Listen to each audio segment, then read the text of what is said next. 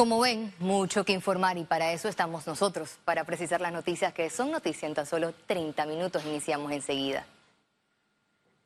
Y tal cual se informó al inicio del total de casos de activos de coronavirus, Panamá registra un bajo porcentaje de infectados recluidos en hoteles. Precisamente para darnos más detalles, volvemos a enlazarnos con nuestro periodista Félix.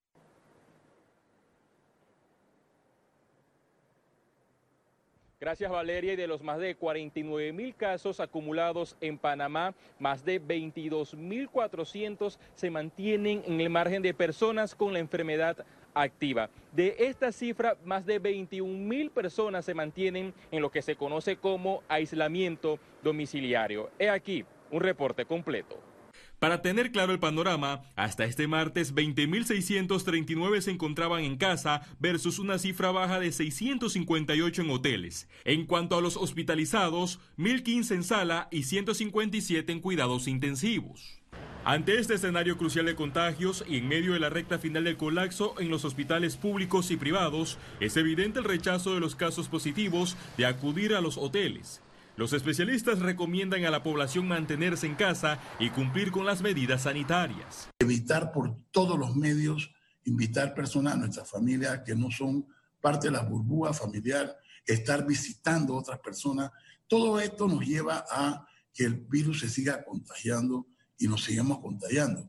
Al principio el Ministerio de Salud reveló que la mayoría de los infectados estaban en contra del traslado a otros sitios fuera de sus residencias.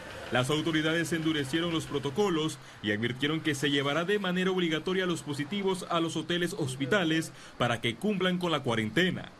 El llamado aquí es que si usted, ciudadano, es COVID positivo y tiene alguna enfermedad crónica, permita que lo lleven a un hotel hospital para recibir el tratamiento adecuado. Hemos visto que aquellas personas que acuden a estos hoteles hospitales les va mejor Panamá busca seguir la misma hoja de ruta de países con bajo RT de propagación, una efectiva trazabilidad y capacidad para atender a pacientes hospitalizados. Si estamos viendo que los que se mueren son los de cierta edad y los que tienen patologías de fondo, entonces usted, ciudadano positivo, permita que lo trasladen a un hotel hospital para que reciba los medicamentos que estamos dando en este instante. El gobierno nacional estableció la cuarentena total los días sábados y domingos en las provincias de Panamá y Panamá Oeste para así frenar la aglomeración de personas los fines de semana. Hasta aquí mi reporte. Vuelvo contigo, Valeria. Muchas gracias, Félix, por tu excelente reportaje y atentos al transcurso de esta pandemia. Y a propósito de estas cifras altas, este miércoles Panamá realizó más de 3.000 pruebas de COVID-19, registrando 1.147 casos nuevos. A continuación, más detalles. El reporte epidemiológico de este martes totalizó 49.243 casos acumulados de COVID-19. 1.147 sumaron los nuevos contagios por coronavirus. 1.219 pacientes se encuentran hospitalizados, 163 en cuidados intensivos y 1.056 en sala. En cuanto a los pacientes recuperados clínicamente, tenemos un reporte de 25.417. Hasta este miércoles, Panamá sumó un total de 982 fallecimientos, de los cuales 22 ocurrieron en las últimas 24 horas.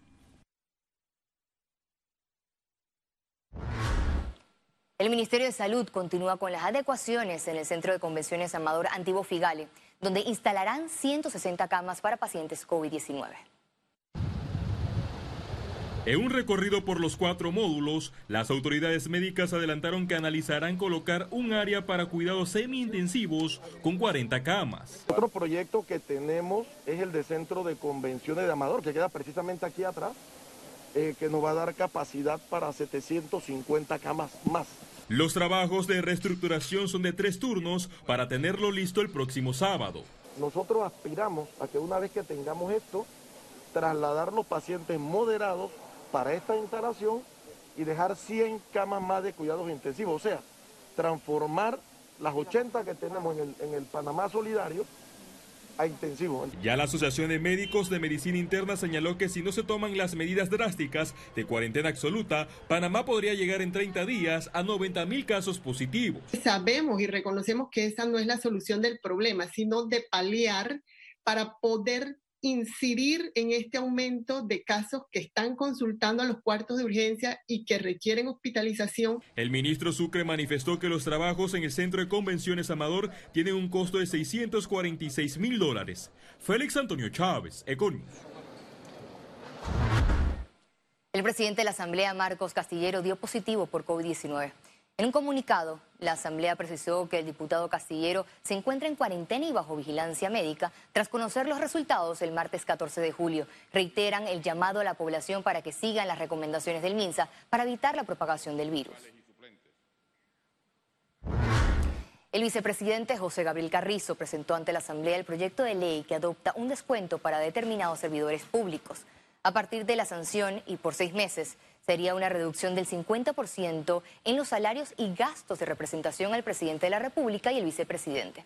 El recorte será en beneficio del Plan Panamá Solidario. Ministros, viceministros y directores, entre otros funcionarios, tendrán un descuento del 25%.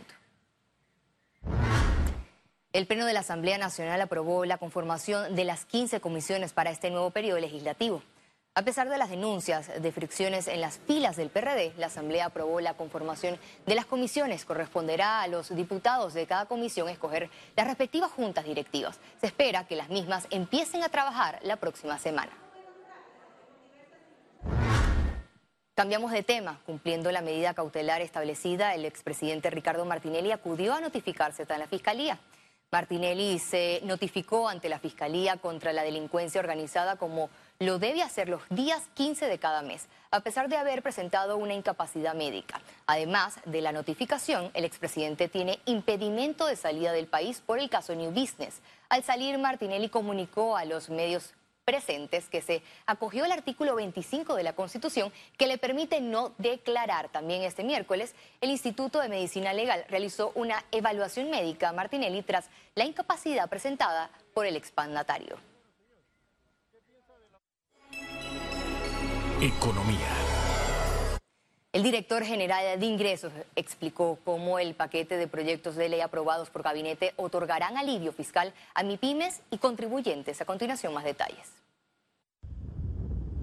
El primer proyecto crea un régimen especial de impuestos sobre la renta para MIPIMES. Que al final va a traer un ahorro importante, aproximadamente de 8.2 millones de dólares a más de 137 mil contribuyentes, 80 mil personas naturales y 56 56 mil personas jurídicas, es decir, las empresas. El Ministerio de Economía y Finanzas presentará otro proyecto llamado Pronto Pago.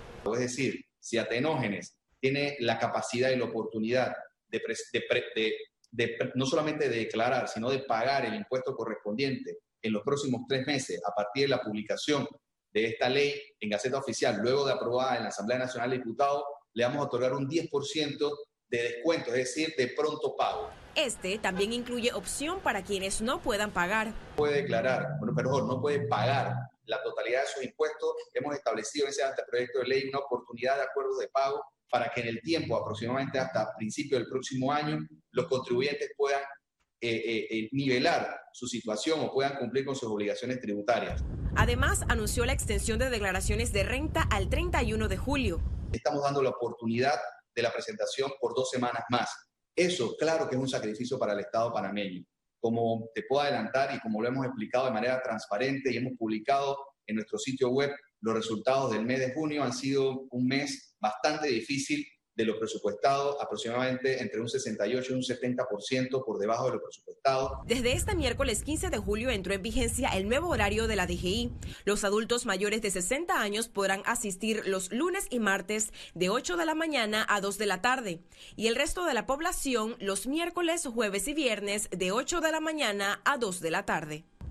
Ciara Morris, Econews.